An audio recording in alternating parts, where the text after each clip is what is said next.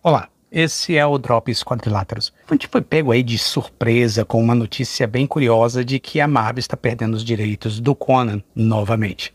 Né? O Conan tem um histórico de parceria, digamos, com a Marvel muito forte, porque foi o Roy Thomas, ainda na década de 70, que convenceu o Stan Lee e a cúpula da Marvel a estar tá adaptando algo dentro desse estilo de espada e magia para poder estar tá abrilhantando nas páginas da Marvel. E foi uma parceria muito longa. Quando passou muitos anos na Marvel, teve muitas histórias, algumas até dentro de algumas parcerias com alguns heróis Marvel. Ele se encontrou com o Thor, ele se encontrou com o Wolverine, ele se encontrou com o Capitão América, mas sempre dentro daquele selo o que aconteceria se aquelas histórias que não fazem parte necessariamente da cronologia. E isso posteriormente foi levando Conan a grandes voos e grandes alçadas. A Espada Selvagem de Conan foi uma publicação fora dos padrões para a época, digamos, e transformou o personagem dentro do imaginário. Eu até diria que se não fosse o Conan da Marvel, talvez a gente não teria o Conan dos filmes. Eu acho que de repente uma coisa sempre andou muito paralela a ambos. Ocorre que, com o tempo, quando saiu da Marvel, foi publicado pela Dark Horse durante algum tempo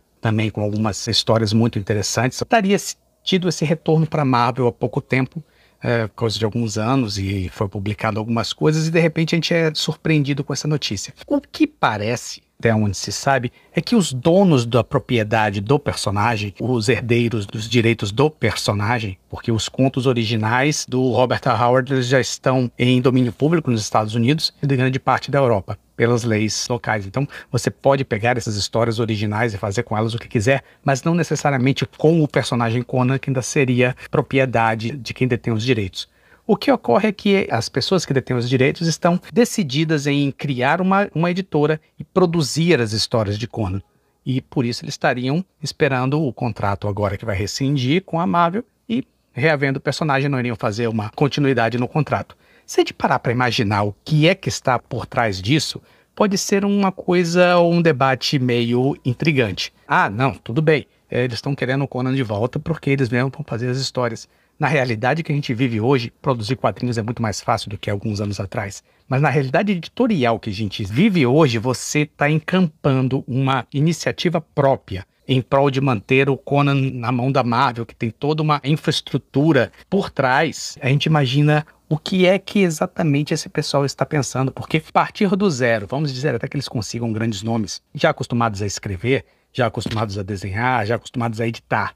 Mas você partir do zero de uma empreitada de uma editora, em vez de simplesmente manter um personagem dentro de uma editora já conceituada e de capacidade de distribuição mundial, porque a Marvel é publicada no mundo inteiro, tem uma facilidade de contratos no mundo inteiro.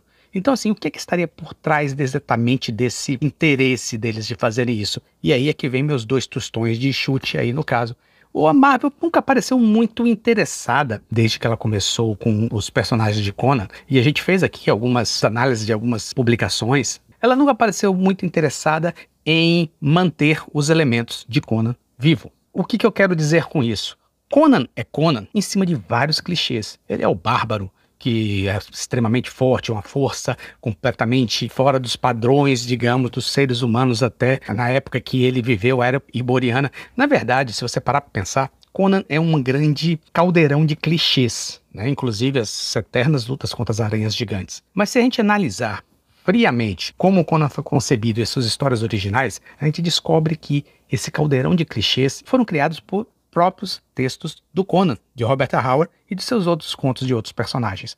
Os clichês pelo qual o Conan é conhecido como ah, ele é mais o cara que enfrenta o feiticeiro para salvar a mulher e que vai conquistar todas as mulheres. Isso tudo está nos contos originais do próprio Howard. Se Conan hoje é um elemento cheio de clichês, são os clichês que ele mesmo estabeleceu dentro da realidade literária. Mas a gente também pode analisar para uma outra, uma outra vertente, e que eu já falei aqui. Se uma coisa é clichê, de repente pode estar sendo usada demais e perder o seu valor, a sua capacidade, o seu poder. Mas se uma coisa é clichê, é porque ela é boa, senão ela não viraria clichê. E os textos de Conan são extremamente interessantes. Os elementos que compõem o personagem são importantes para que ele continue sendo um personagem que foi ontem, que é hoje e que será amanhã. Entrar no imaginário das pessoas exatamente da forma como ele deve ser. E quem é dono do direito do personagem se preocupa com isso.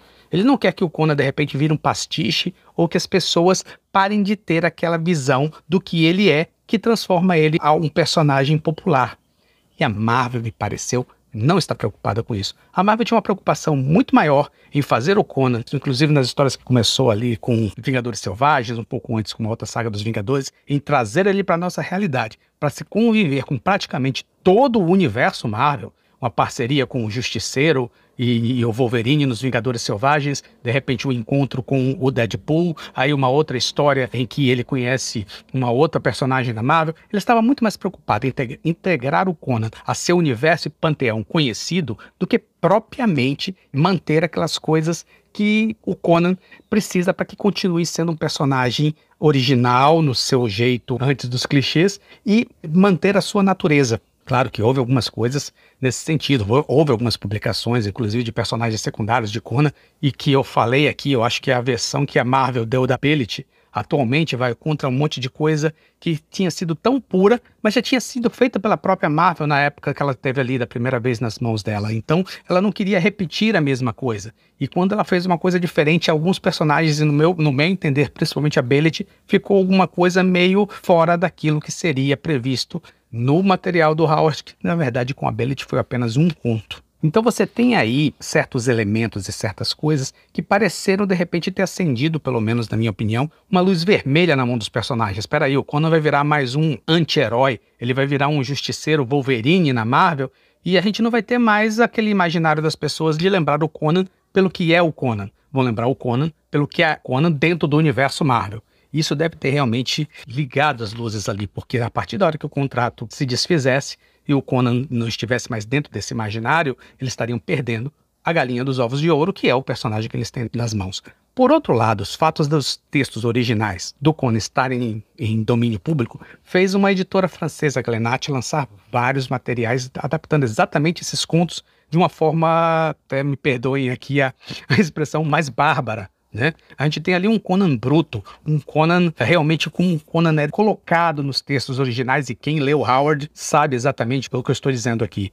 E você tem esse material sendo lançado mundialmente, inclusive aqui no Brasil, através da Pipoca Nankin, numa edição muito bonita, numa edição muito caprichada, numa edição realmente, assim, é de tirar o fôlego, né? Até onde eu vi o material. Então, assim, estão investindo neste Conan estão investindo na coisa do Conan, que eh, seria exatamente o interesse dos donos do personagem que fosse investido pela Marvel. Mas só que não, não é a Marvel que está fazendo isso. E não são eles que estão ganhando com isso, porque a editora francesa está adaptando contos que estão em domínio público.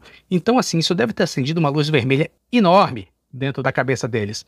De repente, o Conan vai ser associado com mais um personagem anti-herói do universo Marvel, enquanto que as pessoas estão fazendo exatamente aquilo que a gente tem, digamos, o direito de fazer, que é mostrar esse Conan, e de repente esse Conan só vai estar acessível para um material que não é nosso. Então isso deve ter aberto um buraco de, percepção na mão dos donos desse personagem, que para eles é muito mais interessante e muito mais rentável tentar proteger a sua marca e encampar uma, uma produção própria do que necessariamente manter o personagem dentro da, se não for a maior, é uma das maiores editoras do mundo, com a penetração que a Marvel tem, até com o apoio da Disney por trás.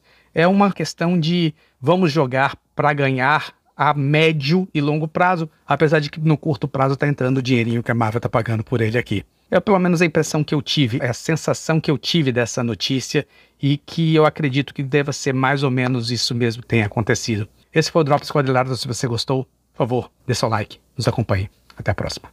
Esse foi o Quadriláteros Podcast. Se você gostou, continue nos ouvindo. Valeu e até a próxima.